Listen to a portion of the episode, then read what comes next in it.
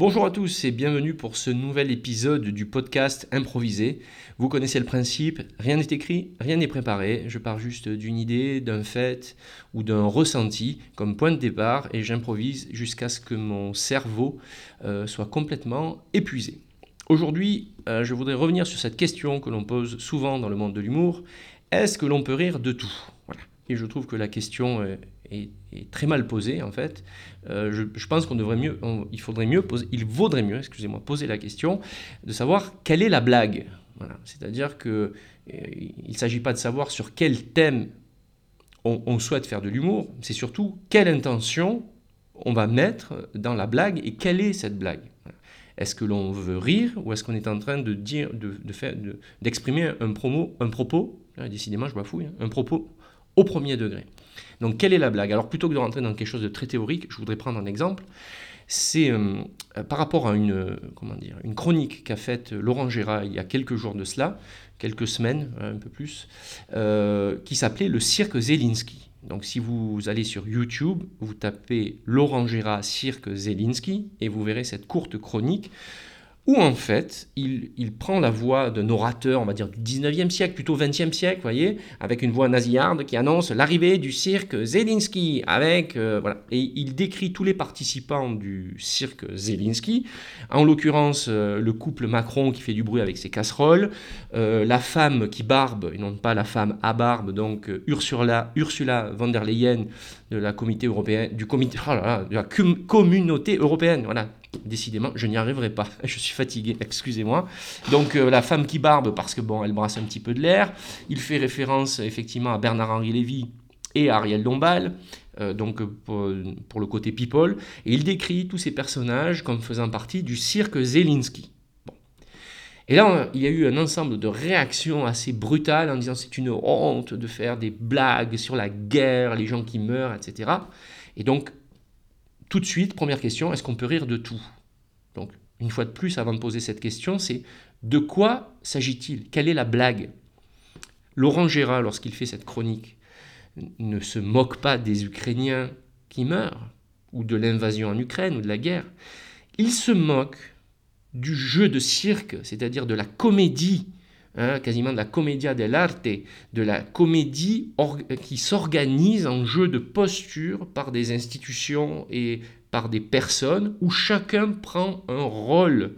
C'est-à-dire euh, Ursula von der Leyen avec un certain rôle, les Macron ridicules selon Laurent Gérard dans sa blague parce que les Macron doivent affronter des bruits de casseroles avec des manifestations où on fouille les sacs des Français pour leur dire est-ce que vous avez des casseroles pour faire du bruit? Et en même temps, à l'autre bout, à 3 heures de vol, on a l'Ukraine qui est sous le, comment dire, sous le feu euh, des bombes russes. Voilà, elle est là l'ironie. C'est de ça dont Laurent Gérard se moque. et il y a toujours des réactions au premier degré. Et je trouve ça incroyable je, vois que c'est comme ça, et ça, a toujours été comme ça. C'est comme si on reprend le sketch de Muriel Robin, qui s'appelait Le Noir. Elle joue le rôle d'une mère très bourgeoise, qui ne supporte pas que sa fille se marie avec un noir, un africain. Et donc elle fait un sketch où elle dépeint cette femme bourgeoise qui ne sait plus comment se mettre et comment reformuler les choses parce que sa fille va avec un noir. Et j'ai cru comprendre, hein, je peux me tromper, mais qu'elle ne veut plus jouer ce sketch parce qu'elle ne peut plus le jouer. Parce que les gens le prennent au premier degré. Les gens se sentent offensés et elles pensent que, les, personnes pensent que Muriel Robin ne joue pas un personnage raciste, mais tient un propos euh, raciste. Peut-on rire de tout? Oui, on peut rire de tout, à, savoir à condition de savoir quelle est la blague. Alors je vais prendre un exemple complètement décalé euh, dans le cinéma.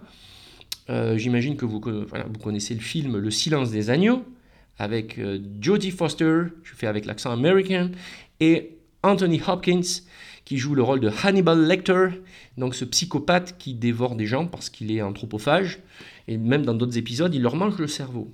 Bon, j'espère que les personnes les plus sensibles qui prennent les choses au premier degré ne pensent pas que Anthony Hopkins est vraiment anthropophage, que c'est un personnage. Et j'espère qu'ils ne pensent pas que le réalisateur, je crois que c'est Jonathan Demme, n'a pas fait l'apologie euh, de l'anthropophagie au travers de ce film. Eh bien de la même manière, Muriel Robin ne fait pas l'apologie du racisme dans son sketch. Et de la même manière, Laurent Gérard ne fait pas l'apologie de la guerre dans sa chronique. Je me laisse moi-même sans voix, en fait, parce que c'est vrai que je, je, vois pas. C'est sûrement un niveau de sensibilité de, la part de, des personnes qui ont réagi. Et bon, ben, écoutez, ça doit être respecté. Hein. Euh, mais, c'est vrai que j'ai toujours un peu de mal à me dire que est au 21e siècle et que euh, cette question euh, revienne tout le temps. Parce que si vous regardez le sketch, clairement, on est dans la farce. c'est du Molière. c'est la première scène du médecin malgré lui où on voit un Sganarelle qui veut battre Martine, sa femme, et Martine qui, qui se débat, ne se laisse pas faire, arrive à prendre le dessus, et lorsqu'un bourgeois arrive, je crois que c'est Monsieur Robert, le personnage, il essaie de la défendre, et, elle lui dit, mais attendez, je suis une, je suis une femme et j'ai pas besoin d'être défendue. Pour qui vous vous prenez? Si j'ai envie que mon mari me batte, c'est mon droit quand même. Bon, bien, là, si vous voulez, c'est une critique de la bourgeoisie. Vous voyez? Euh, je enfin, j'en suis convaincu, même c'est une critique de la bourgeoisie. Euh, Molière ne véhicule pas l'idée euh, que les maris doivent battre leurs femmes.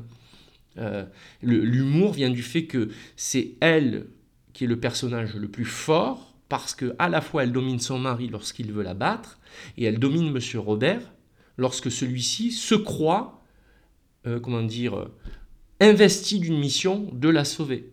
Donc c'est une écriture profondément féministe qui valorise les choix d'une femme. Et ce n'est pas une apologie de violence domestique. Et eh ben on en est toujours là. On en est toujours là. C'est comme Guy Bedos, euh, antiraciste au possible, qui devait expliquer que son sketch Les vacances à Marrakech était, euh, comment dire, était un sketch antiraciste. Il jouait le rôle d'un raciste avec des propos horribles. J'en rigole parce que le sketch est drôle. Pourquoi? Parce que c'est tellement caricatural que la moquerie porte sur le raciste. Et mais en aucun cas, Guy Bedos est lui-même un raciste. Je pense qu'il pourrait, il n'est plus vivant, hein, il, est, mort, mais il ne pourrait plus faire effectivement ce, genre de sketch. Et pour autant, je suis d'accord sur le fait qu'il faille être prudent, puisque on peut facilement, surtout quand on est dans l'humour, mélanger le propos et la blague.